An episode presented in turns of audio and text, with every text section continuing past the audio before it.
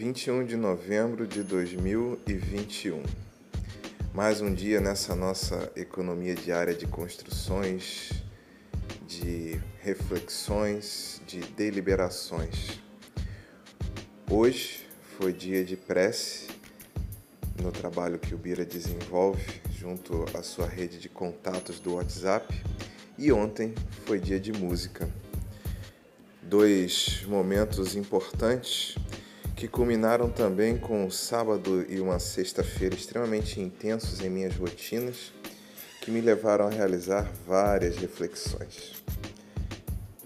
E aí, ontem, diante da dificuldade de fazer a gravação e diante da complexidade do tema proposto, ou pelo menos diante da enxurrada de subjetividades que surgiram à mente a partir do trecho da música escolhido, tomei algumas decisões, fiz algumas deliberações.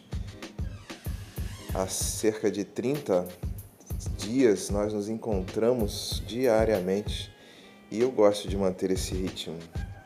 Mas existe um desafio intenso de ouvir, ler o texto, ouvir os meus sentimentos, escrever uma resposta para o Bira, gravar o áudio, editá-lo publicar o podcast e divulgá-lo.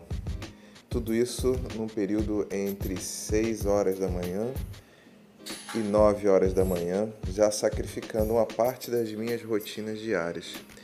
E aí eu fiquei pensando, que lugar é esse que eu me coloquei no sentido de me sentir cobrado por pessoas generosas que têm acompanhado esse meu trabalho e que se encantam com o meu fazer, mas que também se preocupam com o meu bem-estar, como foi o caso, porque ontem eu acabei não publicando o podcast. E aí fiquei pensando que na realidade é, eu tenho me imposto um ritmo que talvez não faça muito sentido e que precise de ajustes. Sendo assim, eu quero fazer um convite a você que quer receber a contagem diária do Bira em dia.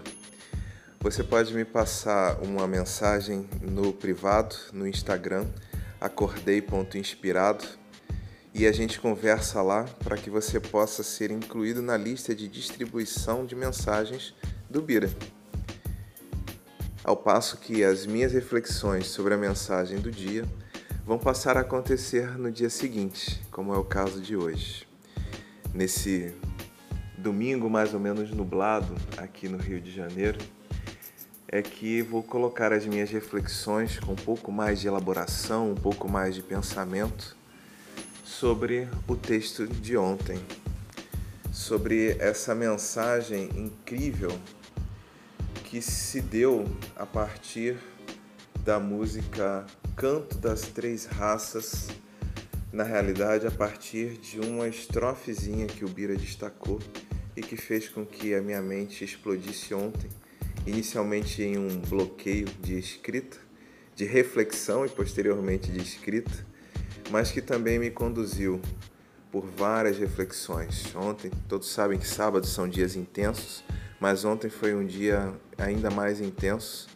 Comecei uma atividade nova lá no núcleo de assistência em que eu participo e tive bastante demandas e fiquei me questionando que lugar é esse que eu me coloco, porque me sinto agredido diante do fluxo natural das coisas que estão frustrando minhas expectativas. Que poder eu tenho sobre estas escolhas? Somou-se também a possibilidade de tomar uma cerveja com uma grande amiga no final da noite, que me provocou ainda mais sobre a reflexão do tempo sobre a forma como nós encaramos o tempo, como nós fazemos as nossas escolhas, como nós tocamos e também sobre a importância de me dar um tempo para elaborar os assuntos, para gravar com um pouco mais de qualidade, para regravar se for necessário, para talvez fazer uma edição mais elaborada para ensaiar a leitura do texto a fim de não cometer tantos erros. Então, nesse sentido, a gente segue para a estrofezinha da música Canto das Três Raças, que foi postada no dia 324 do ano de 2021, nesta contagem que visa nos ajudar a pensar sobre a nossa presença no tempo, sobre as oportunidades que vão se abrindo nos ciclos de vida que nós estamos vivendo. Meu dia 324 foi bastante intenso, com muitas construções, elaborações e crescimentos, exatamente a partir desses exercícios que eu tenho me proposto a realizar de estar presente na vida. E espero que a minha contribuição para o seu dia 325 possa ser extremamente rica. A estrofezinha que o Bira selecionou diz assim: Ninguém ouviu um soluçar de dor no canto do Brasil. A música é belíssima, eu recomendo que vocês deem uma busca. É, o Bira postou ela integralmente na, a partir de um link do YouTube, então facilmente vocês conseguirão localizar. E aí a minha minha fala, minha reflexão, né, o meu texto seguiu da seguinte forma: Fiquei pensando sobre a forma como os grandes sonhos são realizados. Sendo impossível realizarmos grandes empreitadas sozinhos, envolvemos aqueles que estão à nossa volta e, no fluxo intenso de construção, muitas vezes deixamos de perceber os grandes esforços e sacrifícios que são realizados a favor de nossos sonhos. Muitas vezes pensamos que todos estão partilhando das mesmas ideias e escalas de valores, mas talvez não seja bem assim. Quantos pais deixam de falar com seus filhos ao amanhecer porque precisam sair muito cedo para trabalhar e seguem com o coração apertado? Quantos confortos avós e avós deixam de ter na velhice para dar apoio na criação de seus netos? Quantas crenças pessoais agredimos para contribuirmos com ambientes de trabalho que nos oferecem o salário que paga nossas contas. Quantas vezes nos sacrificamos no trajeto da vida para contribuirmos com sonhos que não são nossos. Quantas vezes realizamos essas contribuições sem termos opção e sofremos por elas. É claro que muitas vezes esperamos pelo menos a recompensa do reconhecimento de nossos esforços e sofremos quando ele não acontece ou quando acontece aquém de nossas expectativas. Eu fiquei pensando, a partir deste lugar de sacrifício, de dor e de reclamação por uma recompensa.